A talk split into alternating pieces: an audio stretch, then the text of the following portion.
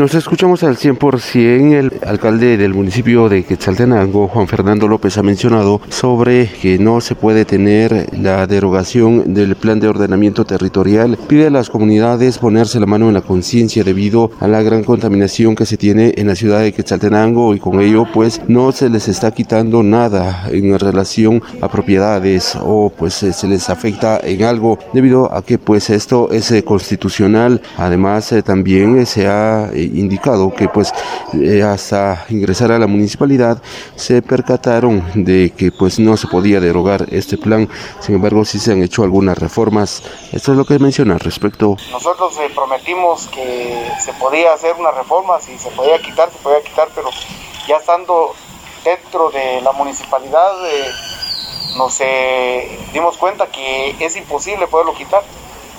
De hecho, si nosotros venimos y lo derogamos, eh, vamos a tener denuncias penales eh, del gobierno directamente y nadie quiere eso. Entonces eh, nosotros tenemos nosotros bastante